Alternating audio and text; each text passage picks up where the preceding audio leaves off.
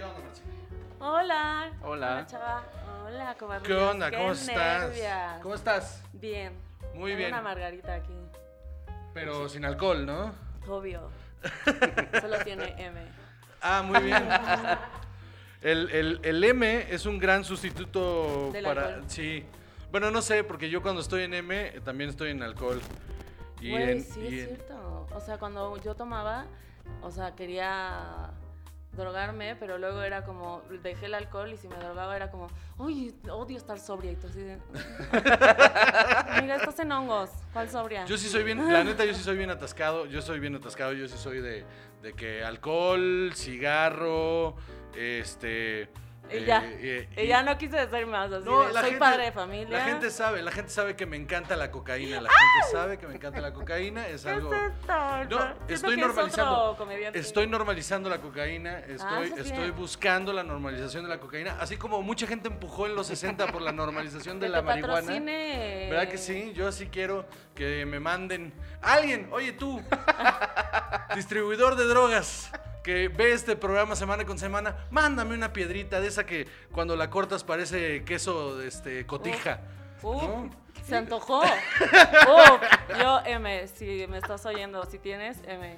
Bienvenida Marcela Lecona. Covarrubia se hizo un show producido por su esposa. ¡Yay, Devni! Eh, Chava, eh, Marcela. Hola. Hola, mucho chava, gusto. mucho gusto. Marcela. ¿Tú no estás drogado? No, Este, ahorita no. Ah, Fíjate que eh, el internet eh, tiene una este, teoría sobre que Chava no tiene cara y que le dicen el señor cara de nuca. Entonces, ¿podrías confirmarnos tú si Chava tiene cara? Sí tiene cara, no es muy agradable, pero tiene... o sea, que sí tiene cara, sí tiene cara. Bueno, pues ya, ya lo oyeron ustedes. Por eso la oculta, porque es feo. Muy Así bien. es. No, este, no, no, es, no, es como cute. es, es como. Te dan ganas hasta de abrazarlo, sí, ¿no? o sea, como... sí. Pasamos a lo siguiente. En M, en M, quién sabe. Ah, En M, quién sabe. En M, quién sabe, porque uno siente mucho amor. Se le derrite la cara bien feo en M. Pero bueno, este. Sí, chava. ¿Cómo empezamos a hablar de drogas? Qué No lo sé, fuiste tú. Tú empezaste, No agarré, no agarré los cigarros hablando de drogas. A la soy un productora, idiota. a la productora, Perdón, mira, ay, producción. productora. Discúlpame. Y ¿Puede el salir la encendedor marca? de una vez, sí, puede. Estaba buscando. Lucky Strike, patrocínanos. Muy bien. Oye, pura este, personalidad adictiva, ¿no? Así de, Claro que "Necesito sí. cigarro, necesito alcohol". Fíjate que yo, eh, eh, antes de... Eso te lo voy a dejar para después, porque sí quiero hablar de eso.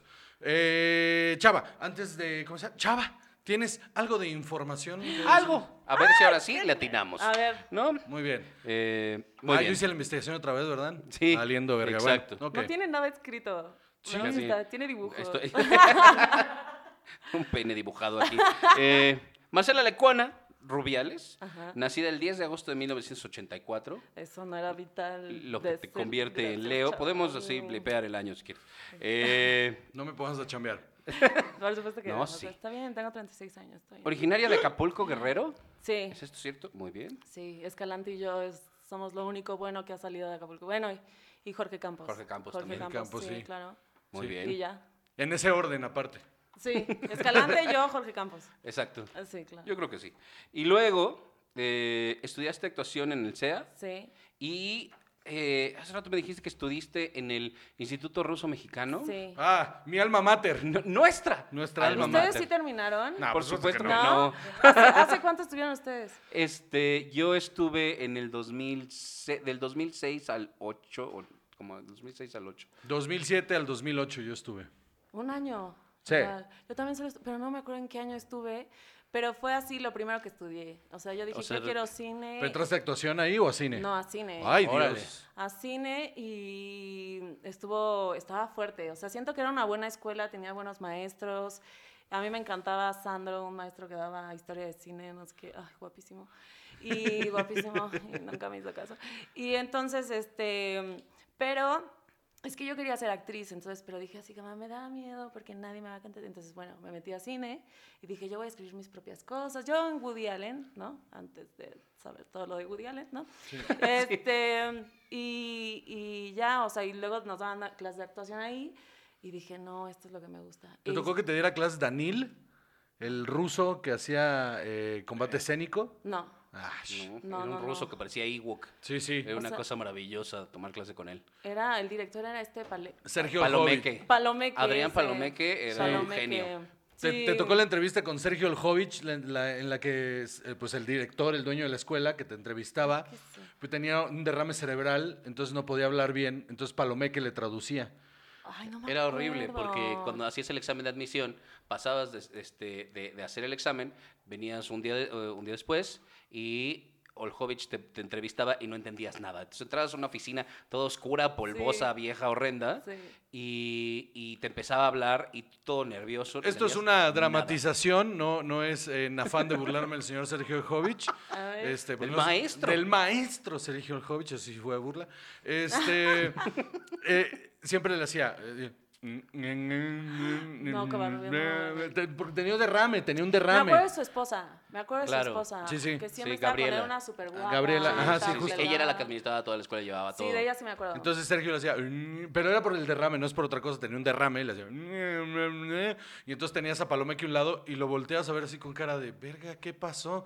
Y Palomeque decía, ah, lo que el profe dice es que no sé qué, no sé qué, no sé qué, no sé qué. Como la que Ah, hace señas Ajá, al entonces peje, ¿no? no sabías a cuál de los dos contestarle, así como, ah, sí, lo que Era usted una dijo. cosa maravillosa. Era increíble, yo amaba esa escuela, pero la verdad cuando hice mi primer corto silente, que era de cinco minutos y todo, y estuvo Jesús Ochoa, logré que estuviera Jesús Ochoa Ok, en mi chingón. corto. No manches, es muy cabrón hacer cine, no, no, o sea, yo, o sea, eh, fueron los peores cinco minutos, o sea, y aparte rompí ejes, así, la actuación todo mal, la, la peor dirección, o sea, y dije, no, ¿sabes qué? Ya mejor... Mira, yo en mi primer corto silente hicimos una megaproducción, ¿verdad?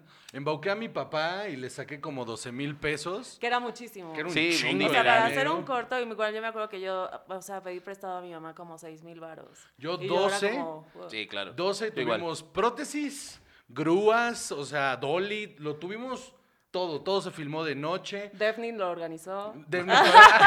Ojalá y lo hubiera conocido en esa época. Imagínate. Porque el que, que produ- el que produjo lo hizo eh, mal, lo hizo mal. Lo hizo muy mal. Lo hizo muy Parecía mal. que trabajaba para otro equipo. Sí, Güey, pues- pero es que estás de acuerdo que todo el mundo lo hizo mal, güey. Así el primero. Pero unos lo hacen más mal que otros. Sí, no, porque hicimos un plano secuencia en el que hicimos una toma de 360. O sea, yo me fui a hacerlo todo. Sí. Un 360, entonces en escondimos Fellini, así de que, toda la iluminación. Hicimos un sótano, lo convertimos en un bar. Con, o sea, la directora de arte se, se encargó de hacer un bar ahí. El fotógrafo escondió todas las luces para que pudiéramos hacer un 360 dentro de todo el bar y pasar enfrente de toda la gente. Tuvimos a Daniela Luján como protagonista de nuestro, Ah, sí es cierto. de nuestro corto, porque su mamá, su mamá quería que un saludo a Dani y un saludo a su mamá. Que seguro ven esto. Este, eh, oye, oye, seguro sí. Este, Seguro sí. Pero, por cierto, voy a hacer una pausa, justo ustedes que saben de cine. ¿Vieron? Ah, vi ayer eh, la de mm, Fragmentos de una mujer, Ajá. la de Netflix, ¿no la has visto? No. Y, güey, justo así, unas tomas así no cortan. Eh, O sea, unos planos, o sea, que yo me quedé así de, quiero tener dinero para hacer películas. Y que alguien más las haga, Ah, porque tú ¿cómo? no tienes Sí, yo nada más quiero, o sea, hacer el guion. Ah, mira, tú consigue el dinero y échalo para y acá. ajá, buscamos este, que alguien nos dé el dinero y ustedes lo hacen. Perfecto. Perfecto, ya está, ya lo vieron ustedes. Este, Daniela Luján va a ser la protagonista. Es un trato verbal y Exacto. ya encandilamos a Daniela Luján. Muy bien. Este, sí, me fui a la mierda con mi pinche corto. Hicimos, tuvimos vísceras de cerdo y todo. O sea, porque había una escena donde le- un vampiro, porque las prótesis eran de vampiro, entonces uno le arrancaba las vísceras a alguien. Entonces hicimos el VFX de una bolsa con vísceras de cerdo adentro de, un- de la camisa. Y, y esa toma se ve bien chingona porque también fue un plano secuencia. O sea, o sea, era un puro plano secuencia de Sí, y sí, que sí, duraba sí, sí. cinco minutos. sí, sí, y todo era, y tuvo que ser una toma aparte porque solo teníamos una bolsa de vísceras. Güey, ah, claro. Entonces eh, estuvo bien chido porque Lo sí. tuvieron que ensayar 80 veces. Lo ensayamos un montón de veces y al final quedó chido ahí cuando trae las vísceras aquí en la boca. Sí, y el actor se las la metió a la boca y todo ¿y no se metió el, muchísimo. ¿no tienen el corto? Tengo pedacito, tengo los pedacitos que valen la pena, los tengo ahí editados y guardados. Deberías subirlo. No, porque sí se ve, o sea, sí se ve bien escolar. O sí, sea, pero está chido. pues está chido, o sea, me gustó eso. Y, y yo cuando, justamente a mí lo que me, a mí lo que me gusta de cuando me- nos ponemos a hacer cine es decir, ok, ¿qué no he hecho y qué podría salir terriblemente desastroso? Ah, Claro. perfecto. Entonces el último que hice fue, vamos a grabarlo todo en un coche en movimiento. a una sola toma, desde cuatro ángulos diferentes y que solo sean los diálogos. Y, tú, y en el aeropuerto. Así No, ya, y lo- lo todo lo hicimos- más difícil del mundo. Lo hicimos en una carretera que estaba desierta en Hermosillo, en el día más caluroso registrado en la historia. Estábamos a 51 grados haciendo esa mierda. Se querían morir. Claro.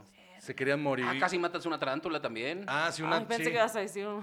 no, no, no, una tarántula. No, no, había una tarántula que nos prestaron porque tenía que pasar por la carretera, entonces estaba la tarántula en primer plano y las tarántulas no pueden pisar el suelo caliente, se queman las patas. Entonces tuvimos que mojar el piso y el, y el agua se evaporaba en Oye, chinga. qué tarántula tan complicada, ¿eh? O sea, no mames, así Sí, sí. ya aunque quería Necesitabas camerino un propio. stunt para la tarántula, sí. Sí, o sea- pi- pidió catering, de hecho, especial. Dijo, yo soy vegana. Ay, no, mi vida hermosa. Ok, bueno, entonces, ¿qué y más? bueno, eso tampoco lo vas a subir. Tienes que subir. Ese sí lo tengo arriba, ese sí lo tengo Espera, arriba. yo sí quiero ver, yo estoy de acuerdo con Marcela, yo sí quiero ver Covarrubias. Origins, Sí. los, los cortos. Voy a...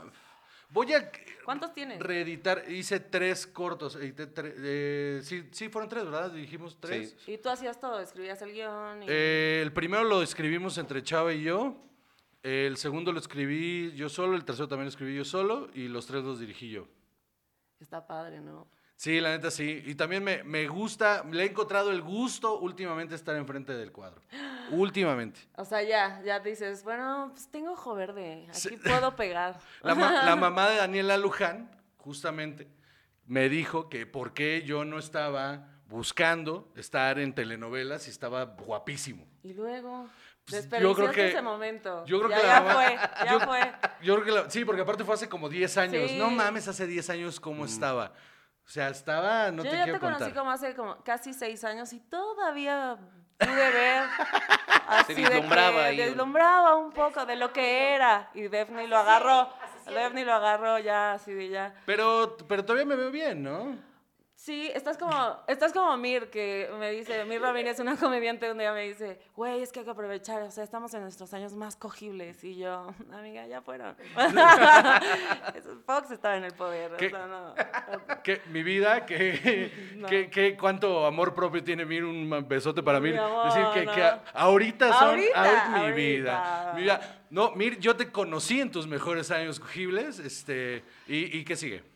No, está Eh, en sus está, ella, está, ella está, Todos, ella, a ver, ella a está, ver, no yo me la edad. cogía, la neta, yo me Eso la no tiene nada que ver. Eso no tiene que ver. A ver, una cosa es lo de la juventud que uno. eh, Sí, la juventud, la Ajá, juventud, ajá. sí, Y otra cosa es que no hay edad para estar cogible. O sea, estás cogible todo el tiempo mientras se pueda. Sí. ¿No? Daphne, ¿se escucha eso que dijo? Sí, Daphne? claro que sí. No, todavía yo, todavía, no, vamos a hablar de otra cosa. Muy bien. Continúa, Muy bien. chava. Entonces, estuviste ¿Estás también- incómodo, chava? No. ¿Te molesta hablar de no, vagina? para No, nada, Ah, ok. no. Eh, no, no me Sí le molesta, ¿verdad? No, me No, molesta, no, me- no, no, no, ¿te no. gusta la vagina para empezar? Sí, ¿Sí te gusta? sí, ¿Hace mucho viste una? Como hace mucho. ¿O, O, sea, hace cuánto fue la última vez que viste una? Recientemente estoy muy nervioso. Tú. Eh, ¿Hoy viste una? Güey, te amo. ¿No, ¿Hoy viste hoy una? no, hoy no. hoy Ayer. no. Ayer. Este, ¿Por qué? ¿Para qué? Pues, pues, pues, porque mío. se pone muy Este- rojo. Ustedes no lo ven, pero se pone muy rojo. Se le puso roja la nuca nuca. Sí. A ver. Ya, Bueno, pues- profesionales, profesionales. resulta que estuviste también en una, una telenovela por siempre amor. Esa fue la Sí, primera qué telenovela que vergüenza. saliste. sí. no fue la primera, pero sí. ¿Por qué? Qué vergüenza. Pues porque era secretaria. Siempre me daban de secretaria ahí en Televisa, porque pues al parecer luzco muy secretaria, ¿no? Y Nunca he entendido los looks de Televisa. sí, o luego te dice, o sea, te ponen así de que eh, si iba a maquillaje, me decían, bueno, ¿cómo va el personaje? Guapa, en guapa. Ah, sí, claro. Eso, Claro. eso es, Eso eso es lo de. único, así de. Así, pero en guapa. Así, así como está, pero arreglada, así en Sí, guapa. que se vea guapa. Prodúcela. Ok. Sí, entonces era secretaria de Guy Ecker, claro que sí, del, del prota, y pues bueno, le decía licenciado sus papeles. Sí, sí, Fíjate. Le hablaron, el arquitecto le habló así. A Guy Ecker. Era muy importante mi papel. En esa época, Guy Ecker, aparte, era, mira, Guapísimo. Estaba en su momento más cogible. está en su momento más Sí. cogible. Según mi mamá, sigue. Obvio, para las señoras está Deli. Sí, claro que sí. Tu mamá también tiene un crush, crush. durísimo, ¿verdad? Y Chayanne, ¿no? Chayanne es como el crush. Y que tiene como 60 años, ¿no? ¿Ves? No, no. Tienes o sea, oportunidad. Es a, lo que, es a lo que digo. Todos tenemos eh, edad cogible mientras tengas pulso, creo yo. Me parece bien. Chava, ¿qué opinas? Qué bueno. ¿Sabes qué? Hay esperanza. Este- y Se pone muy mal cuando hablamos de sexo. ¿Por qué, chava? no lo sé. Es un hombre muy correcto, es un hombre muy correcto. Culpo mi educación, yo creo, y al Sí. catecismo. Eh, Dios no existe, tranquilo. No, no, eso sí, ya lo habíamos resuelto. Eh, también me la, me la- Lorenza. Es una serie, es una sitcom. Ok. Es una sitcom y... Segunda temporada ya, ¿no? Segunda temporada, en teoría hacemos este año Si no nos morimos todos, la tercera. Y está bien chingón, la neta. Mi productor es, pues es de estos dinosaurios de Televisa, así de que lleva ahí desde los, pues sí, desde los 19 años. Hizo la de diseñador de ambos sexos, hizo la de. María de todos los ángeles, o sea, ha hecho cosas chidas. Pero como buen productor de Televisa dinosaurio, pues Claro. hay que enseñarle ciertas cosas, ¿no? Así Ok. como que no puedo salir desnuda. Sí, como que este diálogo no está chido, ¿no? Este diálogo no está padre, Jurgen, ¿no? no voy a decir este, que una mujer es una pu- mm. Sí, sí, sí. Porque algo que me... hace unos meses, bueno, no es cierto, ya hace más de un año, estaba en una central de autobuses después de un show, ya ves la vida de Sí, Rockstar. glamuroso, es lo que te iba a La- decir. la vida de rockstar. Había camiones a esa hora después del show. Este, no, no, no, no, no, eh, no, al otro día. Ah, o sea, ok, ok. no, me dieron mi hotel, Ok, este, ah, ya, ya. me dieron de desayunar. Y al otro día, al otro día, en, el, en, en la, en la central de autobuses, que ya me regresaba para mi casa, estaba en, en el ETN Premium. eh, ¿Qué pasó, Def? Te veo cara de susto. Entonces estabas en el camión. Ah, sí. Entonces, este, eh, perdón por las fallas técnicas que hubo. eh, Definitely, eh, no, definitely. no. De hecho, el problema fue mi celular y ya yo, este, ya, ya, ya se arregló. Daphne como mujer, todo mal. Todo, todo mal, no se le puede encargar ni una No se puede encargar no, nada. no. Ah, ah, no como mujer, como operadora de cámara. ¿Qué tal? Ay, me ¿Eh? encanta. A muy huevo, bien. estamos aprendiendo aquí a no decir. Ser mujer es una condición. No, tu condición es no ser operadora de cámara. Ese es tu primer problema. ¿Eh? No, no, eso No, es aparte, mi eh, amor. no, eso, Este- ese, ese- eso es otro tema. Eso Sí. no- Entonces, estaba yo en la estación de, de autobuses, listo para regresar a casa, y en la televisión estaban pasando una familia de 10, ¿no? Te- yo, yo creo que yo tenía como 6 años sin ver tele abierta, entonces pues me puse a ver. Y era un episodio particularmente ríspido para mí, porque, y, y- y- y debería ser ríspido para todo el mundo, que uno de los personajes eh, resulta que es homosexual, y entonces eh, Manzano, el, el señor Manzano, Que es Jorge Ortiz, ¿no? eh, no, no, no, no, no, este, el- uno de los polivoces. Ah, es que nunca la he Sí. visto, la verdad. Él es el abuelo, uno de los polivoces. Ah, ok, Entonces tiene un diálogo en el que dice, este, a mí no me gusta este eh, eh, torcido. Y empieza a ser, empieza a ser súper homofóbico. Sí. Y, y cada vez que es homofóbico le meten el laughing track. O sea, sí, las risas. Ah, sí, este rarito. Ja, ja, ja, ja, ja. Yo, pero, pero ¿por qué alguien se está riendo de esto, no? Sí. Dice, ay, papá, ya déjale Ortiz de Pinedo, ¿no? Ay, papá, esta es mi imitación de Ortiz. Me, me encanta. Ay, papá, ay, papá, ¿por qué, ¿por qué tienes que ser así con los raros? Y casi, deja los jotitos en paz, le faltó decir, ¿no? Y, ¿Y, cuántas- espantoso. y aparte lleva como ocho temporadas. Y eran como las 3 de la tarde. O sea, a mí me parece mucho más fuerte a las 3 de la tarde estar viendo en televisión a alguien ser homofóbico que una teta. La neta. Absolutamente. O sea, yo prefiero que mi hijo vea tetas a que vea a alguien siendo homofóbico en televisión. Y además siendo chistoso, ¿no? O sea, con, o con sea, la y con implicación. connotaciones O sea, una- cómicas. de- Ah, pensé que la chichi chistosa. No, no, no, no, no, no. Hay o sea, chichis chistosas. Hay chichis, Sí. No hay chichis de todo. Todas O sea, son bonitas. Ay, chichis chistosas. Chichis que las ves y te dan risa. O sea, no, sé, no he visto muchas. No es como que las vea y digo, Es que yo sí. ¿Tú has visto muchas? Muchísimas. Ay. Entonces, por eso te puedo decir que hay chichis que dan risa. Hay chichis que dan risa. No, Como hay pitos, sé. hay pitos que dan risa, güey. Bueno, sí, también. O sea, hay partes del cuerpo que dan risa. Una cosa es que te den risa y otra cosa es que le hagas, ¡ah, ja, ja, ja! mira tu teta toda rara! Eso sí está No, culero. no. Eso sí está culero. Uno, Qué uno o sea, hay cuerpos de todo y hay Ah, veces claro que, que sí. dices... No, no. El chiste es respetar el cuerpo de la gente, pero eso no quiere decir que no te vaya a dar ¿Qué risa. es, lo- qué es de tu cuerpo lo más chistoso? Lo más chistoso de mi cuerpo es mi cuerpo. O sea, en general, no. Es que en cuanto, no mames, es que en cuanto empecé a engordar, yo, yo mira, yo estaba delicioso. Ajá, Antes, o sea, antes de Daphne. Es Este- a punto de. Ajá. a, ti, a ella todavía le tocaron los panzadritos. Ah. Eh, Los panzadritos todavía le tocaron a ella. Pero entonces yo empecé a evolucionar a... ¿Te acuerdas de las plumas de liquid paper? Que, te- Sí. eran como planas así, pero Sí. con una- así, así me veo. Así me veo. O sea, ¿tú crees que tu cuerpo ahorita todo es chistoso? es muy chistoso. ¿Tú, chava? ¿Qué es lo más chistoso? Yo tu espero que mi nuca, oye, porque si no, ¿Tu el programa no va a llegar a ningún lado. No, pues yo creo que mis pies son lo más chistoso. Tus pies, yo Sí. odio los pies. Sí, los míos son horripilantes. Y, y luego en Instagram siempre me están poniendo, enseñar los Mándame- pies, mándame fotos de tus pies". Es una cosa muy extraña. Muy pero sí. extraña. Y me lo piden mucho. Y es como, amigos, de verdad les, les estoy haciendo un favor. Son horribles. Me encantaría complacerlos. pero- Esperen pronto en el OnlyFans de, de, De mi- de mi OnlyFans y de Chava, en el que Chava va a subir fotos de sus pies. Así es. ¿Están bonitos tus pies?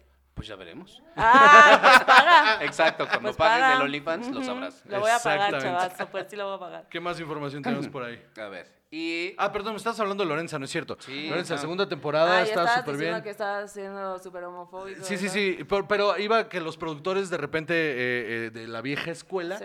como tienen normalizadas estas conductas, Sí. es bien difícil en la televisión abierta, que es un medio que ya está muerto. Este, pero qué bueno que te está yendo bien ahí. Mientras Eh, te paguen, mira todo.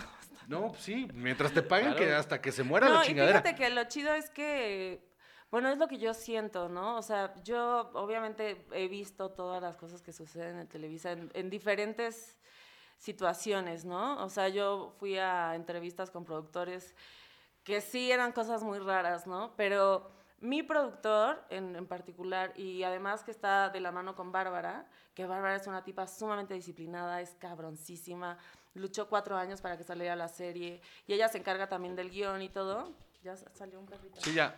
León, fuera. Este- Fuera, León. Fuera, León. Fuera, León. Aparte le dice, ¿cómo se llama? León. Ay, es como de este tamaño, se pasa.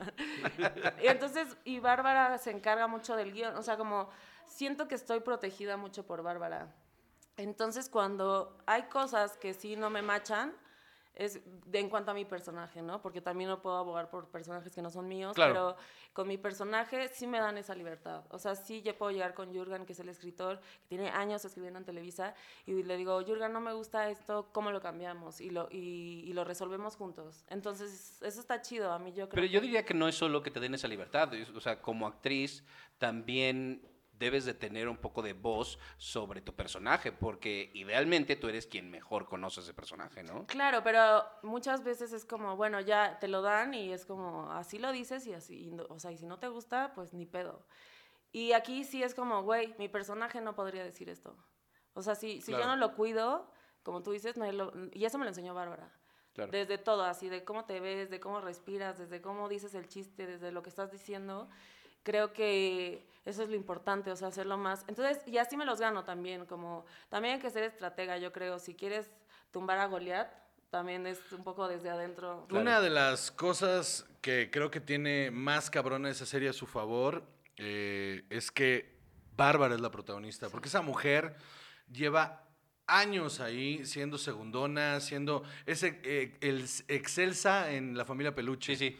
Bárbara lleva años y años siendo, aparte, es súper talentosa, es muy Sí. chistosa Está y nunca, nunca le dieron el, el- el protagónico porque en los cánones de Televisa, pues ella no es No es lo que, no es un protagonista, Y ¿no? justo ella le choca el feminismo y todo ese tipo de cosas, se pelea mucho conmigo, y así es como, yo soy humanista, y no.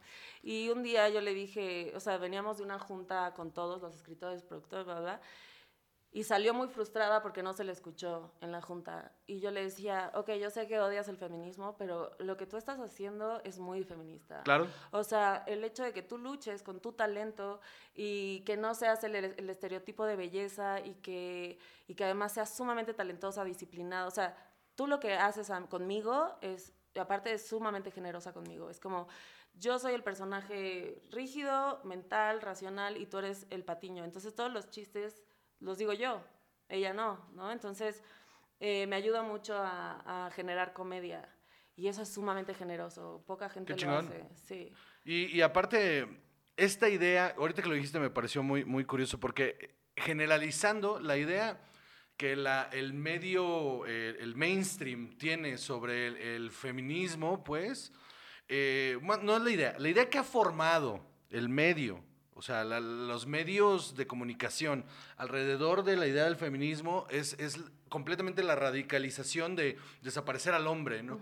Y lo único que, a mi entender, creo que es, el, es, eh, güey, o sea, somos iguales, mano. O sea, tú y yo, en la hora de chambear, mismo sueldo, mismas opiniones, mismo todo, ¿no?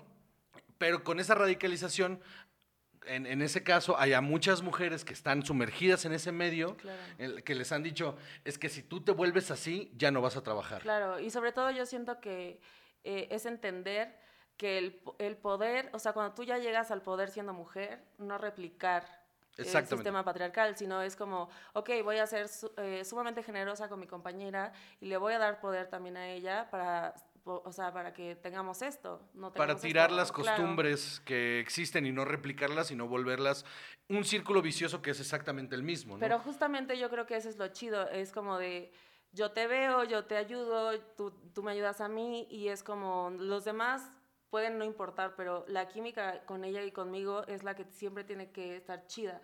Aunque somos, somos amigas, no es mi gran, gran amiga, porque pues, hay- mucha diferencia de edad, Claro. ¿no? Pero, y ella es así de que se despierta a las 5 de la mañana para hacer yoga y ya llega primero a- y al llamado, es súper disciplinada. Me decía, si, si llegas a mi casa a hacer yoga a las 5, y yo, "Mm, no, no, ¿no? Y, "Mm". Y este, pero es muy generosa, güey, y eso, verlo en este medio es muy raro, es rarísimo. Sí, la neta sí. Qué chingón, la neta qué chingón. Y, y también estás con Mara, ¿no? Con Mara en, en Doña Lucha y compañía, sí, que es una genia. Mar Escalante, Es yo tengo genia. toda la admiración del mundo hacia esa mujer. Me Wow. parece que eh, María de todos los Ángeles es una tremenda serie minusvaloradísima, porque no solo hace varios personajes en la serie, sino que los tiene tan bien definidos y tan bien trabajados que, que es un placer verla No, trabajar. no, no, es, que está Y no depende del chiste barato, además, ¿no? Sí, no, Entonces no, está no. muy bien hecha, está No, bien es, un- escrita. es una mujer. ¿Sabías tú, Chava, quieres que te Probablemente diga? no, pero yo dime. tampoco, a ver. que Mar Escalante, este, eh, Gustavo Mungía, eh, eh, la tartamuda, que bueno, ya, ya falleció, eh, ellos y un par más que no recuerdo, ellos son realmente la primera generación de stand-up de este país. No sabía. Ellos en los 90 intentaron, eh, pues eh, eran, se juntaron, intentaron hacer un colectivo de stand-up, hicieron un par de shows ahí, no jaló porque nadie entendía lo que estaban haciendo, entonces decidieron, bueno, vamos a seguir escribiendo rutinas, pero desde personajes. Entonces todos esos personajes que tienen, eh, eh, de hecho el Víctor, todos esos los escribieron ellos. Y por eso se hicieron millonarios con sus personajes. Y sí, porque agarraron la fórmula del stand-up, lo metieron en un personaje y luego lo llevaron a la televisión. No, a mí eh, lo que yo me sorprendí muchísimo con ella porque teníamos solo poca participación con ella, nada más cuando estábamos en el foro. Y tiene una chavita al lado como de 20 años que en la computadora todo el tiempo. Entonces este, me preguntaban cosas, bueno, de tu vida, bla, bla, bla. Lo escribía la chava, la chava ponía los remates, se los decía a Mara, cinco minutos, Mara se aprendía todo. Y yo lo que aprendí con ella es como la comedia tiene que ser verdadera. O sea, había momentos que jugábamos ella y yo que no estaban ensayados ni nada y se ponía a llorar. Y era en serio, así porque yo le decía, me gusta Albertano. Y se ponía a llorar de verdad. Y yo me quedaba así como, y toda la gente me empezaba a, buch- a buchear de, ¿qué le haces a la mamá de México? Ya sabes, es como, "Ah, maldita manipuladora. Entonces la comedia tiene que ser verdad, güey. Entonces cuando yo vi eso dije, claro, por eso es lo que es, güey. Esa mujer está cabrona. Y, Sí. y de hecho, justamente, si lo, si lo aterrizamos a cómo funciona el medio en Estados Unidos, ese primer grupo de, de gente que no solo interpretaba sus propios personajes, que les hacían unas, unas rutinas de stand-up, la hora pico, te lo juro por mi vida, la hora pico es el primer intento real en este país de hacer un Saturday Night Live. Wow. Porque son ellos mismos escribiéndose ellos mismos, con obviamente escritores eh, puestos, pero ellos participaban de Es lleno en los cierto, sketches. Eran puros, o sea, eran los repetidos, o sea, los mismos actores hacían los mismos Sí, sí. sketches, diferentes personajes. Sí. Entonces Es era, la- era, ese era su intento de hacer. Por eso, Qué oso México, que ese sea nuestro intento. sí está bien cabrón, porque cuando, de hecho, cuando llegaron con la idea de hacer Saturday Night Live México y vieron, les, les picharon ahí este, que, que iba a costar dos millones de pesos cada episodio, en Televisa les dijeron, pues, pero por, Por, sí, puedo regresar a la hora pico y me cuesta un tercio de esto, o sea, ¿de Ay, qué estás Televisa. hablando? Pero, pero tiene, o sea, desde el punto de vista eh, eh, económico, tienen es toda el- la razón. Pero es la empresa más grande de Latinoamérica en comunicación. O sea, ¿cómo no le vas a invertir a algo que fuiste tan famoso por hacer durante años? O sea, Televisa sacó los comediantes más cabrones en los años 60, 70. O sea, como... El problema es que cuando ya llegaron con eso, la empresa ya se estaba cayendo a pedazos. O sea, ya... Pero sí, sí hay dinero. No, claro, a ver, Ay. no. Claro que... Lo tengo yo. Ah, Sí, o sea, claro que sigue siendo una empresa con un chingo de dinero, pero ni de cerca No, no, es lo no, que era bueno. hace 20 años. claro, ya no tiene ni exclusividades ni O nada. sea, ya el dinero, ya están rentando foros. Sí. Rentan foros, o sea, cada Estás vez, hablando mal de mí. cada vez es, es men- No, yo solo estoy diciendo la verdad. Sí, es verdad, es verdad. Cada vez es menos el ingreso porque son muy cerrados, son muy Qué cerrados. tontos. Yo lo que pienso es como, ¿por qué chingados no le dan? Eh, o sea, es que también siento que nuestra generación o más chicos eh, deberían estar trabajando ahí, pero la realidad es que a nuestra generación y a los millennials no les gusta la televisión. Nosotros somos millennials. ¿Somos millennials? Sí. ¿Sí? Ah. Sí, sí. Nosotros somos como early millennials. ¿Pero cuántos años tienen ustedes? Eh, 35, 36. Ah, somos Nosotros millennials. somos los Ay, millennials. ustedes, no, tú no. Nosotros somos millennials. No, de hecho, de 35 para abajo. Exacto. No, de hecho sí, o sea, pero o sea, el, el problema más grande es que cuando llegó YouTube a querer empezar a producir, llegaron con Televisa y dijeron, ¿qué pedo? Con- con- hagan contenido exclusivo para YouTube y compartimos canal y, y Televisa les dijo, "Pf, yo que me voy a asociar contigo, yo tengo mi página, esmas.com y ahí vamos a subir nuestro contenido. No sé quién toma Tómala. esas decisiones. Entonces, yo sí, pasó con yo sí sé quién, ¿sabes? yo sí sé quién las Qué toma. pendejo. Yo sí sé quién las toma porque yo, yo, yo, yo estuve como en dos de esas juntas. No mames. Sí, sí, sí, porque yo era uno de los que, de, de- de los varios, éramos un equipo grande, que traíamos el proyecto para hacer contenido exclusivo de Televisa para, para internet, para, para la Ah, plataforma ya. con YouTube. Pero al final, este... eh, Pues no lo decía. Igual con Netflix. O sea, ahí está, eh, igualito. esa es la otra. Mi queridísimo eh, Pepe Bastón, un saludo. Eh, eh, él, él, pues él fue el que dijo, no, esto no, nosotros eh, Nosotros es más.com. No, porque es no, que- ay, ah, espérate, cuando. Netflix, también llegó Netflix y les dijo, oigan, nosotros queremos producir en México, ustedes hagan la maquila de la producción, nosotros lo, lo transmitimos. Órale, va. Checaron los números y Televisa dijo, no, mejor repliquemos y hagamos nuestra propia No, y de hecho plataforma. Netflix tenía ya catálogo de Televisa, Sí, sí. un chingo de catálogo de Televisa, y Televisa hacía muchísimo dinero con eso, y entonces dijeron, no, pero ¿para qué seguimos dándoles gratis casi casi este pedo si lo podemos hacer nosotros? Y sacaron. Blim y... Y bueno, Pues mira, ¡Qué oso! qué oso. Oso, ¿Qué más, chava? empezaste a hacer stand-up en el 2016. Eso entendimos. Sí, más o menos, sí. Muy Voy a bien. cumplir seis Y años. estuviste en eh, Comedy Central. Y luego, este. ¿Qué más hiciste en stand-up? Cuéntame. Pues estuvo raro. Ahora que lo veo en retrospectiva, porque antes, o sea, yo cuando empecé y, y yo decía, wow, encontré a mi, a mi manada por fin, o sea, súper raros todos, pero a todos les gusta la comedia, pero todos saben de cine, pero todos saben de... o sea, yo dije, encontré a mi manada. Pero ahora que lo veo, también siento que mi entrada en el stand-up fue muy rápido. Y obviamente había mucha gente que llevaba mucho tiempo haciendo stand-up. Y obviamente cuando yo entré fue como, ¿por qué tan rápido? ¿No? Y, y entendí muchísimas cosas en cuanto al gremio que, que antes no lo veía. O sea, antes veía como, claro, me lo merezco, porque pues llevo años trabajando en otras cosas, ¿no? Y pues nada, o sea, cuando yo empecé al mes, o sea, la primera vez que me subí al mes, yo grabé Comedy Central. Wow, ¿en serio? Ajá, entonces sí, obviamente todos. ¿no? Yo la odié. Obvio, sí, hoy casi todos. Pero, pero sí tiene, a ver, desde la imagínate, desde la perspectiva de Marcela es, me subo, hago mi tryout para, para entrar a, hago, eh, para entrar a, a Comedy Central y quedo. Y entonces yo estaba ese día, fue en el Black Horse. Ah, sí, este, fue, ese fue mi callback. Ese fue sí. su callback. Sí. Yo llegué al Black Horse yo- porque yo estaba viendo la- los callbacks de todo mundo. Yo ya había quedado, entonces yo andaba... Ay, qué chismoso, andaba más viendo- ahí sí, viendo que presumiendo, no, no, no, porque a mí, presumiendo. a mí me mamaba, en esa época yo era eh, mucho más ah, amante de la comedia, entonces, este, sí, ahora lo odio, los odio a todos, pero en, eh, me, me, me gustaba ver, para ver quién se estaba subiendo, qué estaban haciendo, que se ve alguien nuevo, no sé, me sorprendía todavía. Y- y- Tenía fe. Ajá, te lo juro que sí, te- medio, tenía un sí. montón de Lleno fe. de esperanza. de- Sí. Te lo prometo que sí. Y, y fui, o sea, yo también tenía un año haciéndolo.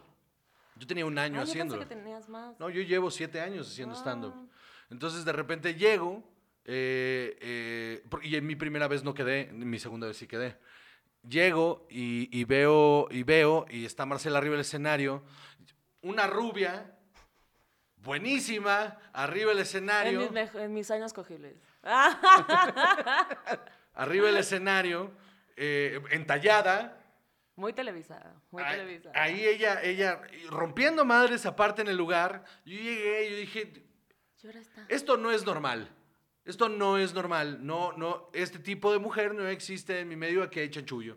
Aquí hay chanchullo, esto no es Alguien normal. se cogió. No, no, no, ni siquiera yo había llegado a eso. ¿No? En, en- en Eso mi fue cabeza, en mi cabeza eso era, era un, ¿qué está pasando aquí? ¿Qué está pasando aquí? Entonces pregunté, ¿quién es y qué está pasando ahí? No, pues es Marcela, que no sé qué, que bla, bla, bla, bla, bla. Ok, perfecto. Queda Marcela. Y yo pregunté, en mi celo, pregunté, ¿pero cómo va a quedar si apenas va empezando y que no sé qué? Y cometí ese maldito error que comete todo el Claro. mundo, que fue, seguro está cogiendo a alguien. Seguro está cogiendo a alguien. Y probablemente sí se está cogiendo a alguien, pero no a alguien que le fuera a ayudar a entrar. ¿sí me Era mi exnovio, el argentino, me estaba cogiendo a Fer.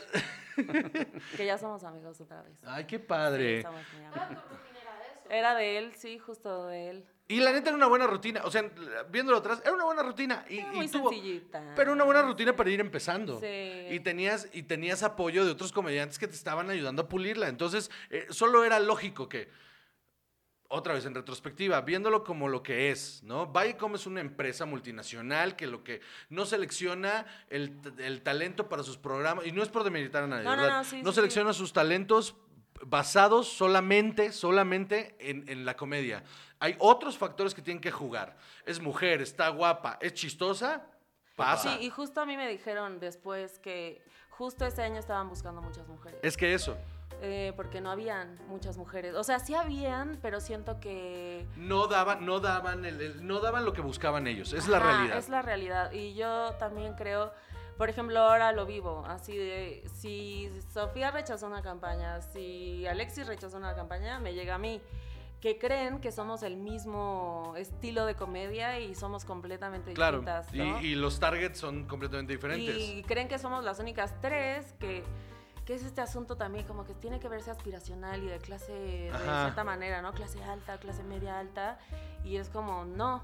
O sea, yo siento hoy en día que obviamente comedy se volvió un poco ya cualquiera puede estar también, pero por otro lado también siento que está chido porque ya le da exposición a mucha gente que antes no la tenía. Yo creo que la cosa con comedy es que el comediante no entendió y no entiende todavía cómo es que funciona Comedy Central. Comedy Central es una empresa. Es un negocio. Y tiene que sacar varo. Y a la hora de escoger los talentos que van a estar, no los escoge porque dice, estos son los mejores talentos de México. No, No. esto es el mejor producto que puedo mostrar con las especificaciones técnicas que necesito. Claro. Necesito ojos verdes, ojos cafés, eh, moreno, chaparro, discapacitado, mujer, va, va, va, va. Y llenan todos esos slots y por eso funciona así.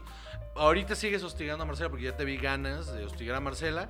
Ahorita sigues hostigando a Marcela. hostígame. Pero vámonos un corte primero. Ah, Muy bien. comercial. Vámonos un corte. Porque mira, aquí hacemos corte. ¿Hay patrocinadores y todo? No, pero para eso es el corte. Ah. Por si un día. Porque un día. Para que Ah, sepan dónde van. No, claro que sí. Oye, profesional. Eso me encanta, pero lo están decretando chido, está bien padre. Pues es que yo, yo.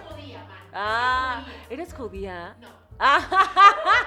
Pero, tengo alma. No eres mitad judía, ya hemos hablado de esto. Tu papá era judío, tú eres mitad judía.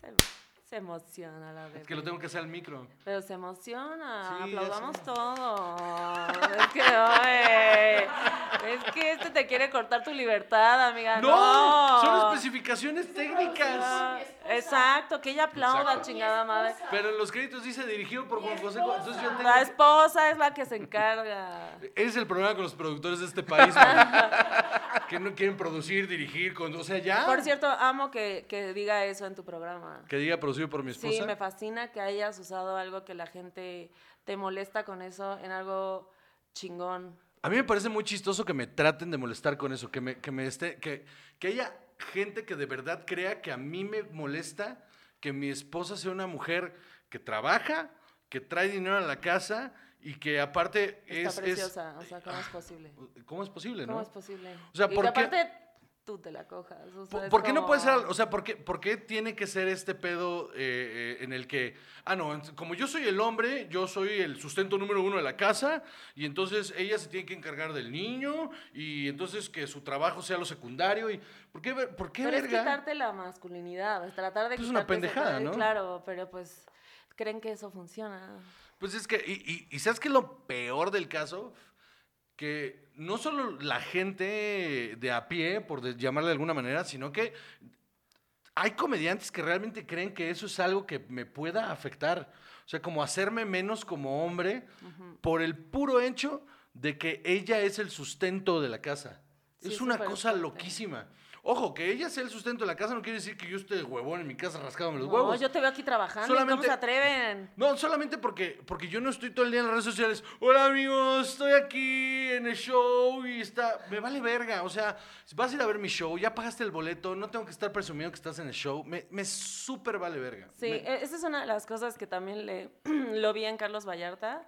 Una vez le abrí un show en Puebla y como él no presume nada de eso. O sea, estaba lleno, eran más de mil personas. Pues es que no el tipo importa. era como... Es que no importa, no, Pues sí. no. No. importa. Yo, un- eh, cuando Carlos y, eh, fue su primer boom y que hicimos la primera gira con él, eh, yo era su abridor, entonces hicimos un chingo de fechas juntos. Estuvo bien chingón, porque aparte eran lugares grandes, llenos, por primera vez hacíamos esto solos, juntos. Devni se encargó de toda la logística de esa... Ya sabía. Ya, o sea, cuando dijiste es algo grande, pero ya dije Daphne.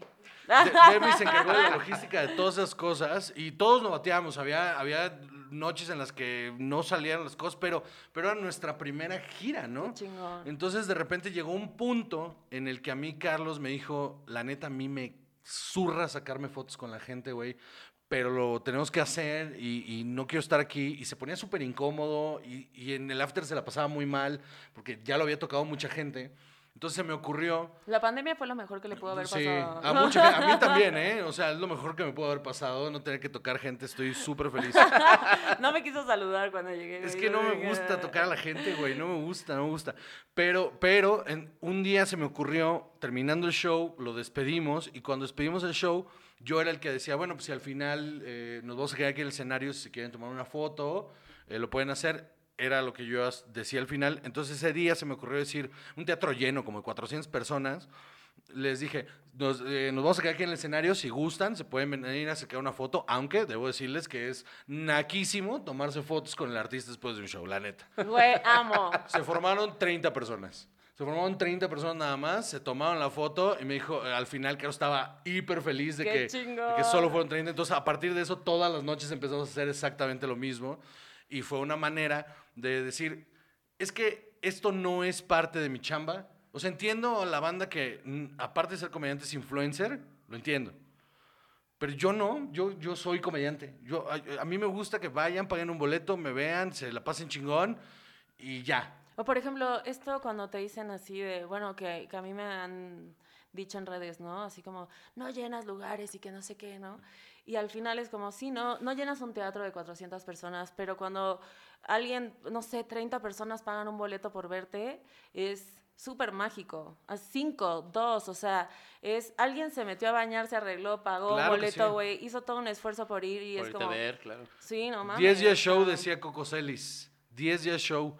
El, el- una vez en. Yo todo el tiempo en el camerino con mis abridores, todo el tiempo siempre les digo, digo, la gente que llegó, llegó. No me importa, porque aparte yo exijo que no me digan cuánta gente llegó. Me vale verga Ah, cuánta gente llegó. Me caga y exijo que no me digan. Y, Pero y ya poco los lugares no te dicen, ay, van 30, van, no te exigen así si me hacen eso, los mando a la verga y cancelo el show. Mm. Porque no, a mí no me vas a decir, eh, tu negocio es la barra, mi negocio es el boletaje. Tú te arreglas y, y Es haces lo que tú quieras. Y la neta, lo que, lo que yo le digo a los abridores antes del show y trato de decirles siempre es, no importa el número de personas que llegó, pero el número de personas que llegó salió de su chamba, manejó su casa, se bañó, se arreglaron, pagaron un boleto, van a gastar gasolina, van a gastar en chupe, van a gastar en un estacionamiento. Y e ir a ver stand-up no es barato. ¿no? Y no la responsabilidad que tenemos nosotros hoy es hacerlos reír a ellos, porque eso es lo que todo el día estuvo planeado alrededor de esto. Ay, sí es cierto. Y, y la neta, Ese es como su, su momento, o sea, como su entretenimiento Sí. Claro. de noche.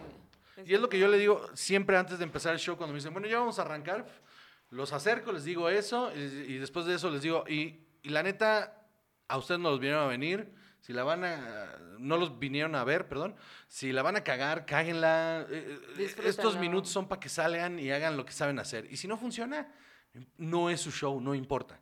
La neta Sí, no yo prefiero importa. a veces mejor abrir que sea mi show. Es mucha presión. es mucha presión, güey. La neta, yo amo estar una hora arriba del escenario. Sí, sí, sí, obvio, pero, o- o sea, en ti recae toda la responsabilidad de que sea un gran show, entonces es como, qué nervios. A mí ya no me da nervio, No, güey. no soy mames, a súper. sí. Yo creo que soy súper ególatra.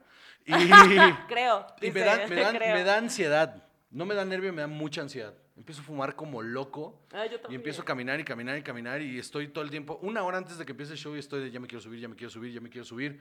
Y una vez que ya estoy arriba, escucho como la primera risa. Y entonces. Es que es- me yo calmo. siento que es, yo le decía ayer a una amiga, es el momento más increíble, por eso la gente que se sube ya no se quiere bajar, güey, porque es el único momento que realmente estás en el aquí y en el ahora.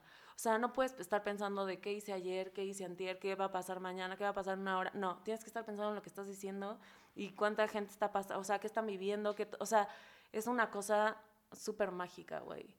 Entonces yo creo que por eso es, o sea, por eso a algunos que, que les está yendo muy cabrón y que, y que reciben un chingo de dinero por hacer eso, pues también se vale porque hay una cuestión de, mm, pues hay mucha vulnerabilidad ahí arriba, güey. O sea, si te va mal, Claro. no mames, o sea, vas a tu casa todo mm, valiendo verga. Qué chingón, qué chingón. Ahora, quiero cambiar un poquito el tema. No mames, ya la productora ya hizo cara de, dilo, da- dame chisme. No, en este programa No me no- hablen de cosas utópicas, díganme cosas. En este programa no, no usamos el chisme como vehículo, no somos ese tipo de, de- de programa. No, pero lo- es para que lo suban al grupo del podcast y entonces hay chismecito caliente, amigos. Esos güeyes me caen increíble. El- Sí, a mí también me caen cabrón en ese. en esa a ver, güey, a ver. Marcela. ¿ha- ¿Hace cuánto dejaste de tomar, güey? Hace ya casi dos años. Hace casi dos años, güey. ¿Cómo fue, eh, el, fue el proceso? ¿Fue un día dijiste ya no más? No, fue, o sea, yo ya iba- estaba yendo a terapia porque estaba valiendo mucha verga. Y yo le dije a mi terapeuta así como, o sea, vengo de una familia que es muy adicta en muchas cosas. Ok. Quiero saber por qué. Y bueno, y terminó la primera sesión y me dijo, bueno, eres alcohólica y pues lo tienes que dejar. Y yo, "Mm, no creo, yo creo que lo puedo manejar y lo puedo... No, o sea, me seguían sucediendo situaciones que era obvio porque era, era por el alcohol. Y entonces había pues muy poco amor propio, no- de hecho era nulo, ¿no? Y entonces siento que muchas situaciones yo las pude haber resuelto de otra manera si no hubiera estado bajo la influencia del alcohol. Ok. Entonces, eh, un día me desperté, toqué fondo y me quería morir. O sea, me quería morir. Pasó muchas veces, pero no, obviamente sientes ese dolor y lo quieres seguir tapando, ¿no? Muchas veces ahora siento dolor y pues lo lloro, ¿no? Lo lloro y si tengo ganas de chupar un chingo, pues bueno, aguantar y llorarlo las veces que sean necesarias, las horas que sean necesarias, pero asumir ese dolor Ok. y, y ya no taparlo con otra cosa. Bueno, ahora lo tapo con cigarro, café y otras adicciones, ¿no? Pero el alcohol es mi kriptonita. Ok. Es cuando saca lo peor de mí. Puedes sacar lo mejor de mí y puedes sacar lo peor. O sea, es un volado. ¿no? Ok. Entonces, pues me ya, mira, estaba cute a los 26 hacer volados. Ya a los 36 ya no está tan cute. Y, y en este proceso de, de decir, ok, ya toqué fondo, tengo que cambiar eh, mi, mi manera de, de, pues, de interactuar con la gente, em, ¿en algún punto te diste cuenta que ya en la sobriedad te diste cuenta que la gente no permite el cambio? Sí. O sea, que de repente tú dices, tú decides, voy a cambiar. Y entonces la gente dice, tú nunca vas a cambiar. Sí. Y, el, y en ese proceso es mucho más difícil llegar a un, un- un autoconocimiento y decir, ok, ok, bueno, no solo soy esto, eh, todas las etiquetas que se me han puesto encima, todo este, eh, todos estos problemas que han surgido, los puedo resolver para mí y no para los demás. Es un proceso que creo que tarda bastante tiempo, ¿no? Pues sobre todo siento que yo sigo siendo la misma persona, solo que ya no soy tan impulsiva. Ok. No, o sea, sigo siendo, o sea, yo creo que eh, fue un autodescubrimiento muy, muy feo porque pude ver mi, mi oscuridad así a la cara, así pude ver lo peor de mí, pero también lo pude abrazar y decir como, bueno, pues esto soy, ¿no? Y entonces, pero tengo esto chido también, entonces voy a tratar de, pues de aumentar estas cosas chidas sobre mí. Que la gente lo acepte o no, en cuanto a, por ejemplo, la gente que con la que trabajas, pues yo creo que en este medio, sobre todo, todos tenemos demonios bien fuertes. Sí, sí. Y somos personas sumamente depresivas. Y cada quien las enfrenta como puede. Y el hecho de que hoy por hoy los estandoperos seamos como la nueva televisión de cier- en ciertos sentidos, hace que estemos ahí en, en el, o sea, siendo juzgados mucho, ¿no? En el ojo en constante. el ojo y sobre todo hay personas con las que no te puedes meter de poder, ¿no? Entonces porque ahí toda la gente se te va encima. Y a mí me encanta ir en contra del poder. También una, una, una que tú lo hiciste hace poco también. Yo vivo, yo vivo así, yo vivo así, yo me la vivo peleándome con todo el mundo, pero es que creo que justamente, y a eso iba, tiene mucho que ver con la personalidad. O sea, yo, por ejemplo, yo eh, bromeo mucho alrededor de, de- de las adicciones. Yo siempre, de hecho, parte del, del show nuevo que estoy armando, en el que no, yo no creo ser adicto, te lo juro, yo no creo ser adicto. Con el cigarro. No, no, porque justa- justamente, por ejemplo, ah, mira, te voy, a, te voy a contar una historia sobre ver, el cigarro, justamente, Me voy hasta acomodar, mira. en la que hace unos, hace unos años, Devni me dijo, estás fumando mucho y estás roncando mucho. Y yo le dije, no tiene nada que ver, tengo el tabique desviado, el cigarro no tiene nada que ver. Y ella me dijo, sí, sí tiene que ver, bájale a fumar. Soy tu productora, te callas, dejas categoría. Entonces yo le dije, va, mira, vamos a hacer esto. Voy a dejar de fumar para que veas que Solo para no- probarte que estás Claro que sí. equivocada. Ajá, claro que sí. Me fascina. Dejé de fumar tres meses y un día, pues yo estoy esperando este día. Yo estoy esperando este día. Un día se despertó y me dijo, oye, roncaste un chingo anoche. Esa es perseverancia y no mamadas, Exacto. güey. Y volteé y le dije, voy al Oxxo y fui y me compré unos cigarros. No y volví a fumar. Eso es mal, eso es ser maquiavélico, güey. Y eso es lo que... Eso es muy buen es a lo que, es a lo que voy con lo de la personalidad. Sí. Eh, Claramente muy saludable actitud Sí, también, sí, ¿no? sí. De- No, pero ¿sabes qué? Está muy cabrón porque, eh, o sea, yo sí siento que la gente le da mucho miedo en el ámbito laboral en el que estés, ¿no? Tirarle al poder, o sea, como ir para arriba. Es más fácil tirar al de abajo, ¿no? Joder Claro. al, al que no es conocido, al que no es chistoso, al que, al que quieras. Y siento que hay esta creencia que si les tiras a los de arriba te vas a quedar sin trabajo. Y no. O sea, yo me di cuenta que podía eh, señalar muchas cosas de las cuales yo no estaba de acuerdo y generar mi propio trabajo. claro que sí. Y entonces eso es, esa es la libertad. Yo llevo años, años en esa, en esa empresa, en la que si algo no me gusta, lo voy a decir y me vale madres quien se enoje. Me parece ridículo que se enojen. Y de hecho he tenido diferencias con güeyes que incluso yo creía que eran mis amigos y de repente me han dado la espalda por completo y así Qué como de...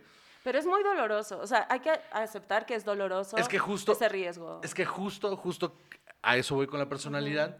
Justo creo que por cómo soy yo, yo soy súper desapegado, súper, súper, súper desapegado, me vale madres el mundo entero. Y en, y en ese desapego no hago lazos tan fuertes como, o sea, de verdad, los únicos lazos fuertes que tengo en mi vida son él, Devni y mi hijo y todo el mundo alrededor por mí que se muera. Me vale madres. Y yo, gracias. Este, o sea, no te deseo la muerte, no, no queremos que mueras, tampoco es eso lo que dijo. pero Pero si tengo que escoger, no, pero entonces, por ejemplo, si soy cuando me ha, Sophie, Meryl Streep, voy a escoger. me ha tocado de repente decir, oye, esto no me parece y decirlo y que alguien me diga, es que no estoy de acuerdo contigo, me la super suda, pero durísimo. No, a mí todavía me duele. Soy- yo soy muy cínico Sí. al respecto. Soy y, esa es parte de mi personalidad, que yo soy tan cínico con todo. Está que, que no me que yo tengo estos ideales y tengo esta manera de pensar y me vale madre si estás de acuerdo o no. Yo eso es lo que pienso y lo expongo. Y entonces la gente contesta.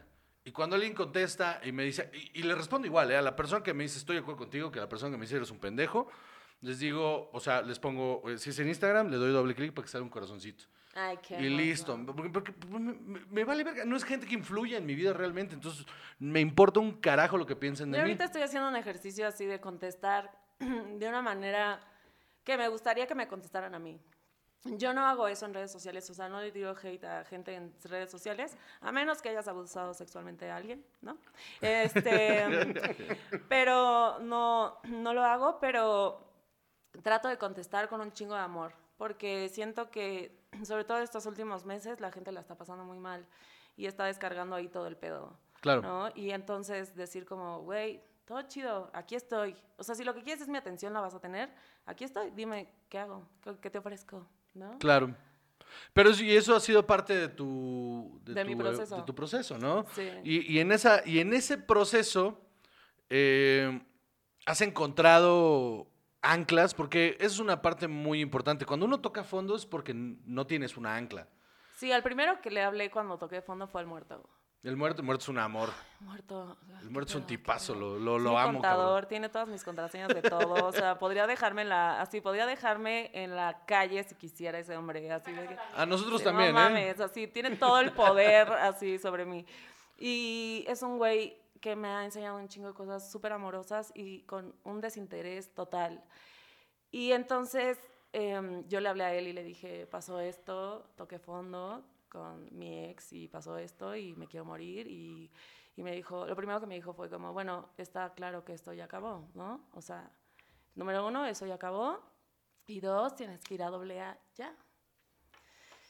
Y fue. Y fue así de la peor decisión de mí. No lo hagan. Ah, no, no vayan a doble A porque la conciencia es horrible. Está bien cabrón lo de doble A. Es, es un culto, banda. No le hagan caso a esa gente. Es un culto horrible. Yo fui una vez nada más. En el que tratan de sustituir tu adicción con una adicción a un ser supremo y eso está de la super verga. Porque te doblegan y, y toman tu vulnerabilidad para, para, para abusar mentalmente de ti. Sí, justamente la cuestión aquí es, tú tienes el control de tu vida, el o sea, tu mente es lo más poderoso que existe. Entonces, dependiendo de tu contexto, evidentemente, pero tu mente te va a dar la realidad que tú quieras tener. Y cuando me di cuenta que mi mente tenía todo ese poder, es como a la verga todos. Claro. Porque primero tengo que sanarme yo y estar chida yo para poder dar algo que al final fue todo al mismo tiempo. Fue como el pedo con el gremio, el feminismo. Yo estaba súper enojada. O sea, cuando yo entré al feminismo estaba bien emperrada porque era como. Y siento que a todas nos pasa cuando entramos al feminismo. Hay unas que se quedan ahí, hay otras que lo pasan, y, eh, ¿no? Pero es como de, güey, el mundo es una mierda, no va a cambiar, tengo miedo de salir a la calle. Entonces estaba muy emperrada, di shows donde lloré, bien peda, así de que, güey, horrible. Y al final creo que es como, güey, ya, ok, el mundo es así. Está bien Ok. cabrón en esta deconstrucción y reconstrucción de Sí. Marcela. Eh, Ya ¿Crees? en Yuri, ya soy Yuri ya. Soy la Yuri de Ojalá y no, mano, porque le no. dice unas cosas horribles la Horribles, pinche Yuri. Pero en esta deconstrucción y reconstrucción, que es completamente válida y está bien chingón, eh, ¿crees que ahorita estás viviendo un momento de tu vida en el que podrías decir estoy estable? Más o menos. Me falta. Me falta no engancharme tanto. O sea, me falta eh, soltar muchas cosas. Me falta que ya no me afecte si alguien dice algo horrible sobre mí, de Claro. mi propio gremio, porque sobre todo es como, ¿por qué estamos mostrando que somos una mierda todos, amigos? Ya lo sabemos en el bar, ¿para qué lo exponemos a toda la gente que somos una mierda todos, no? Porque todos hemos hecho cosas horribles. Claro que sí. Todos. Chava, mira. Mira, Chava se ve que no paga impuestos. Estaría Pero- cabrón porque su mamá es contadora. entonces Exacto. No cabrón. mames. no, no, Entonces tú sí le entiendes a Hacienda todo No, chido, no, para eso es mi mamá. Ah, Para, Para que yo no lo tenga que entender. güey, qué pedo, ¿no? O sea, Ajá. nos meten. El otro día estaba súper enojada con Hacienda, así como de, güey, les damos un chingo de dinero. pero ¿Y dónde está? ¿Dónde está? Estaba bien enojada. Eso me frustra ahora. Esos son mis problemas de gente Pero está bien. Pero está bien, güey, está bien. Sí, sí, Está sí. bien, por lo menos ahora ya estás en un proceso en el que reconoces qué quieres cambiar de ti y, y qué no te gusta y qué estás haciendo para cambiarlo. Eso, es- eso, es, eso es chingón. Chava, tú, tú eres una horrible persona Absolutamente. y estás se ve haciendo que algo para cero cambiarlo. mala persona. ¿Qué Eh, signo eres, chava? Eh, Libra. Ah, sí, sí, es malo. Mi novio es Libra, sí, sí, sí. Son, son como medio complacientes, pero así como te dicen, sí, hacemos lo que tú quieras, sí, sí, y luego trágala, son... Luego Sí, te la sí cantan, mí, luego te la cantan. ¿Sí suena a ti? Sí, suena a mí. ¿Tú eres así de, de- de pesado? Sí, ahorita vemos como tú quieras. Ah, bueno. Este, ¿Ves? ¿Ya ves? Pero, a ver, eh, yo, yo te hago esta pregunta. Eh, Tienes un blog que se llama Mimosas para Desayunar y el podcast de Culpables. ¿Sientes que esto hay, o sea, es, es como un outlet para, para todas estas cosas, este proceso de deconstrucción que... Sí, siento que antes no sabía cuál era, pues no misión, porque no, pero antes no entendía porque hacía como de todo un poco y entrabas a mis redes y es como, ¿qué es esto? O sea, como, esta vieja está en la playa, pero hace comedia, pero escribe, pero hace poesía, pero habla de vergas, pero como de, ¿qué pedo, güey? ¿Qué pedo con esta vieja? Entonces, apenas como que entendí, como, ah, ok, no, tengo, mi voz es mi trabajo, es mi herramienta, ¿no? Y mi Claro. voz es en todos los sentidos, en el, en el escenario, escribir, hablando, esa es mi voz, ¿no? En- y entonces habrá gente que le guste y habrá gente que, que no. Y hay gente que le moleste, o sobre todo porque ten- ten- hay esta concepción de cómo debe ser la feminista en México, ¿no? Me decía el otro día un amigo, no, pero las feministas que yo veo así, súper gordas y peludas y peleándose, y yo, esas son las feministas, uno, que la gente quiere que, o sea, la que muestran, ¿no? Claro. Que es todo lo que la estructura de belleza es Lo que te de- decía, de, del- del- de los, de que los medios ponen eh, ese Esa, modelo. Exacto, para que la digas feminista. Para darle esa cara al feminismo que no tiene Claro, nada que que, no ver, tiene ¿no? nada que ver, que al final sí hay mujeres así, pero gracias a mujeres así, hay feministas como yo. Gracias a ellas que abren y putean y grafitean y se ponen locas, güey, hay feministas como yo que puedo suavizarlo. Y todo, ¿no? todo movimiento revolucionario tiene que tener reaccionarios. Obvio. Obviamente hab- tiene que haber reaccionarios porque esos son los que van a llamar la atención hacia el movimiento. Claro, Y el- ninguna revolución fue de "Mm, con flores, así de. "Mm". Y el hecho de, de- de- de- de tratar de desestimar un movimiento solamente porque visualmente a ti te causa un conflicto, pues es una pendejada de entrada. Sí, claro. Y, y en segunda, eh, no vas a callar un discurso solamente por decir, es que esa mujer no es el prototipo de mujer que a mí me llama la atención. Claro. Aparte siento, o sea, a mí me pasó cuando, o sea, mi primera entrada fue justo esto que te, estoy diciendo de Comedy Central, que todo el mundo empezó a decir que yo me había acostado con alguien. Y nunca me había pasado eso.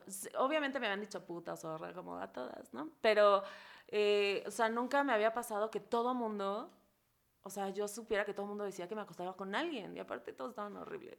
Y entonces, este, como de que- Pero lo, lo que entendí fue, o sea, como que decía, ¿por qué? ¿Por qué les molesta cómo me he visto? ¿Por qué les molesta este pedo? ¿Por qué les molesta que yo me ponga hasta el pito? Si todos están hasta el pito, güey. Pero ¿por qué les molesta que yo lo haga? Que si se me sale una chichi, que si se me sale, ¿por qué les emputa? Y ahí fue mi entrada. Y además, pues que vivía con Mir, que ella fue la que empezó, el ya estuvo aquí en México, que es como el Me Too. Y pues obviamente las dos, o sea, yo, yo vi cómo se le atacaba cabrón a Mir, o sea, horrible. Y ella pasó una depresión súper fuerte y no le daban trabajo, todo el mundo se le, le dio la espalda.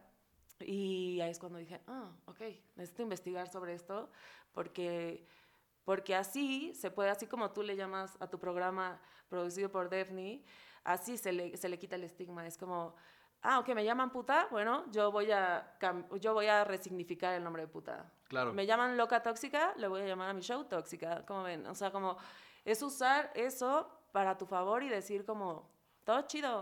O sea, puedo ser la más puta, pero bajo mis propios términos. ¿Y, y por qué culpables? Mm. Porque siento culpa de todo. Siento culpa de todo y porque siento que... la- Porque fuiste crea católica. Sí, obvio, estuve en la escuela de legionarios, obvio. Y este... o Pero sea, no, a ella no le pasó nada porque es niña. porque soy Ah, niña, obvio. El padre Macián Macián no me hizo tanto daño a mí. Este, pero eh, también creo que, que como mujer sientes muchas culpas. eh, desde menstruar, desde tu físico, desde tu valor en cuanto a la belleza. O sea, todo eso. Y es muy doloroso, aparte, si no llenas esa. Pues la mujer vale por la belleza y el hombre por el poder económico, ¿no? Entonces, cuando vas envejeciendo, el otro día mi papá me dijo, una joya, me dijo, Marce, ya casi vas a cumplir 40. Ya no te vas a ver tan bien físicamente. ¿Tienes un plan B? Qué horror. Sí, sí, sí, una joyita. Y entonces le dije, pues trabajar, papá, como hasta ahora. Y mm, pues no, pero eh, siento que está padre porque se cuestionan esas cosas y sí me hizo pensar, sí es cierto, se me va, voy a envejecer y se me va a ir esto y el otro y entonces ya no voy a tener trabajo porque entonces mi físico y, y al final es como, puedo tener 60 viéndome chida, no pasa nada. Es bien difícil quitarse esos estigmas, Sí, ¿no? Es súper difícil. Yo, yo batallo todo el tiempo y Daphne no va a dejar mentir. Llevo unos años tratando eh, a conciencia eh, tener una deconstrucción real y, y tratar de, de- de mejorar mi interacción con, con las mujeres porque porque afectó, afectó realmente el, el- el momento en el, que, en el que las cosas se dispararon en la escena y, y fallo muchas veces y ella no escatima en decirme, la estás cagando. La estás cagando porque tú estás yendo con esta bandera y la estás cagando en esto, esto, esto, esto, esto. Y trato de aprender todos los días y trato de mejorar, pero es bien difícil Es quitarme difícil. eh, Y estigmas. sobre todo cuando quieres hacer reír, porque sabes, uno sabe en el fondo qué hace reír y en este país, ¿no? Entonces es renunciar a muchas risas con tal de decir otro tipo de cosas. Y entonces hay una renuncia que es dolorosa, obviamente, ese es el pedo. Y, y- y quisiera tocar ese punto. Justamente a la hora de, de construir material, ya esta Marcela. eh, eh, Iluminada. en este, en este proceso de iluminación, Ajá. Tomas en consideración a conciencia cada vez que se te ocurre una premisa eh, no irte por ese lugar. Sí. Está bien cabrón, ¿no? Sí, porque, eh, y aparte también en cuanto a feminismo, porque tengo un especial de comedia de media hora que justo estaba en ese proceso, está súper emperrada y no doy nada de risa, así, de ni una, así de que creo que se rió mi mamá y todos en media hora, así como, amiga, ve a terapia. Y, y siento ahora que es como, ok, ¿cómo puedo hacer, número uno, que sea verdadero, ¿no? O sea, que lo que yo diga sea completamente lo que yo siento y pienso. Y la segunda es como, ¿qué show me gustaría ver a mí? Ok. ¿no? Yo vi un- la biografía de George Carlin y él decía que encontró su voz a los 50 años. Sí. Y yo, ok, falta un chico. Y, y él decía, bueno, hasta que me di cuenta cuál era mi target, y mi target soy yo. Y creo que es súper chido, güey, porque entonces, ¿qué tipo de show tú quieres ir a ver? Claro que sí. ¿no? Entonces es el show que tú vas a dar. Ah, repetimos, ¿no? Si van tres personas da igual, el chiste es conectar con las, las personas que sean. Y está bien padre, pero sí hay una renuncia Sí. fuerte, y, pero no hay pedo, porque mientras uno tenga techo y que comer, Claro. Esta Marcela 2021, Marcela 2020, 2021, ajá. esté, esté viviendo eh, esté viviendo todo este proceso en el que ahora la Marcela de antes Mm. no hubiera sabido lidiar con esto y está bien chingón que Me ahora lo puedas. Pero está bien chingón que ahora estés lidiando con ello y que lo estés llevando bien y que sean los medios que sean, que tengas el, el- la, la entereza y la fuerza de decir, tengo una voz y esta es mi voz y, y va para adelante y que sea lo que sea que tenga que ser y que... no- no- yo, yo soy de la idea que no existe un poder y que nadie está por encima de nadie y nadie tiene derecho a pisotearte. Y me gusta un chingo la Marcela eh, con la que estoy hablando ahorita. Estoy muy Ay, feliz. Yo rozándole la pierna a Chava. Ah, sí, no aprendí nada, sí. Chava, despídete de Con mi Marcela. margarita de... Marcela, muchas, muchas, muchas gracias por venir. Este, puf, por hablarnos de todo esto. Estuvo muy interesante. Estuvo muy chingón, ¿no? Estuvo muy chingón. Chava, Muchísimas. Chava ni me preguntó nada. Sí, te preguntó varias Sí, cosas. Me preguntó así de No. tu, tu novela Oye. Lorenza y ni era novela. Es que, ¿sabes qué? ¿Sabes qué pasa? Que, que Chava, a Chava le gusta escuchar a la gente Así para es. que cuando te vayas juzgarte. Ay, me voy a Entonces, ir a decir así de, güey, neta era muy puta. ¿Quién le todo mal. ¿Por qué todo. era? ¿No? Así de, ¿Por muy bien. era? Muchas gracias, Muchas Marcela. gracias por invitarme. Muchísimas gracias a ustedes por sintonizarnos semana con semana. ¿Sintonizarnos? ¿Se dice todavía sintonizar? Sí, Muy bien. no. Sintonizarnos semana Sí, ¿por qué con no? semana aquí en Covarrubias hizo un show producido por su esposa. Muchísimas Ok, gracias. sí. Antes de irnos, Ya quiero dejarlos, como el tema ha sido eh, eh, el hate, Ajá. quiero que nos cuentes, aquí, tú sola, a cuadro, nos cuentes eh, varios mensajes de hate que te han dejado. Sí, y estos son Uf. leves porque fue muy rápido. O sea, ahorita entré y me Adiós. dijeron, ¿no? Ahí va. Edgar, neta, si eres lesbiana, ya te la estoy creyendo, porque si eso es verdad, qué desperdicio de mujer. O sea, si soy lesbiana, más bien creo que estoy así más deconstruida que nunca. Eh, pero no soy lesbiana, lástima. En 20 años sabremos si Marcela fue una genio incomprendida o nunca trajo nada. Guarden este tweet. Amigo, no esperes 20 años, no traigo nada. Eh, Luis, no entiendo cómo Marcela es comediante si no sabe diferenciar lo que es un chiste de la vida real y no quiso entender al tío, al tío Robert. Este, una cosa es ser comediante y otra cosa es ser pendejo.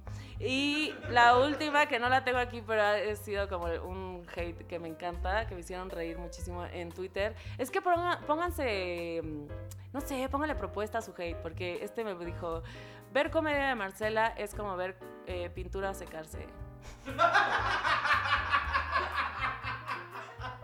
Y dije, sí es cierto.